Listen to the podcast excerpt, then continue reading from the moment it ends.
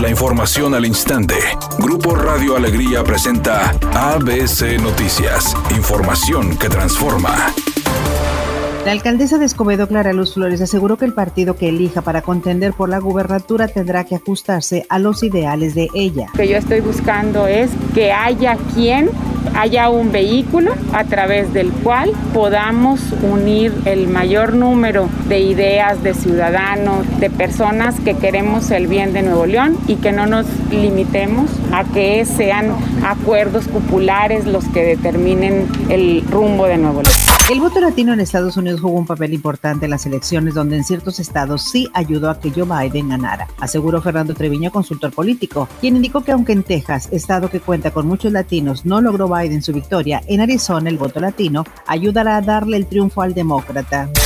La Secretaría de la Función Pública inhabilitó por 10 años a María Cristina García, quien fuera secretaria de Cultura en el gobierno de Enrique Peña Nieto, y a dos funcionarios de alto nivel de esa dependencia. Además, les aplicaron a cada uno multa de 20 millones de pesos. La Secretaría de la Función Pública informó que las sanciones a los tres exfuncionarios del gobierno de Peña Nieto fue por haber aprobado de manera ilegal donativos por 59 millones de pesos a una institución privada. Para ABC Noticias, Felipe Barrera Jaramillo en la Ciudad de México.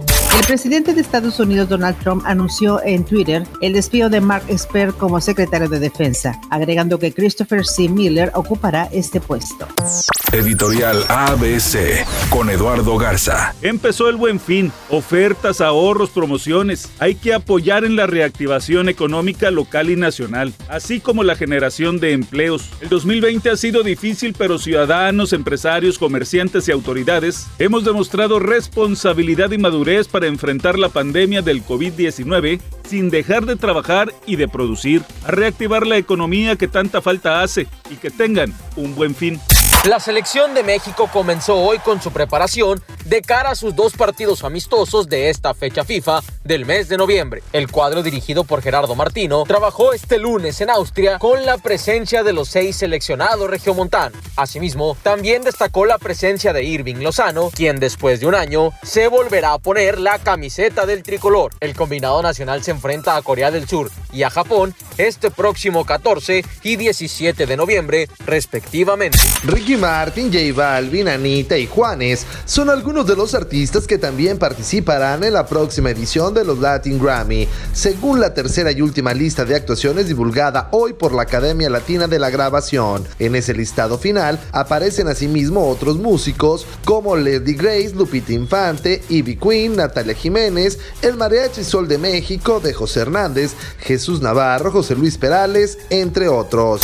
Tráfico pesado en varios puntos del área metropolitana. Uno de ellos se presenta sobre la avenida Eloy Cavazos en el municipio de Guadalupe, desde la calle Mármol hasta su cruce con la avenida Maestro Israel Cavazos. Los vehículos circulan a 20 kilómetros por hora, tenga paciencia. Otro punto que tiene complicaciones viales a esta hora de la tarde en el mismo municipio es sobre la avenida Azteca. El tráfico se debe a un choque que está tapando un carril de circulación, tenga precaución. En el primer cuadro del municipio de Monterrey sobre la avenida Juárez se encuentran largas filas de automovilistas en dirección de norte a sur. Recuerde siempre respetar los señalamientos viales y no utilizar el celular mientras conduce.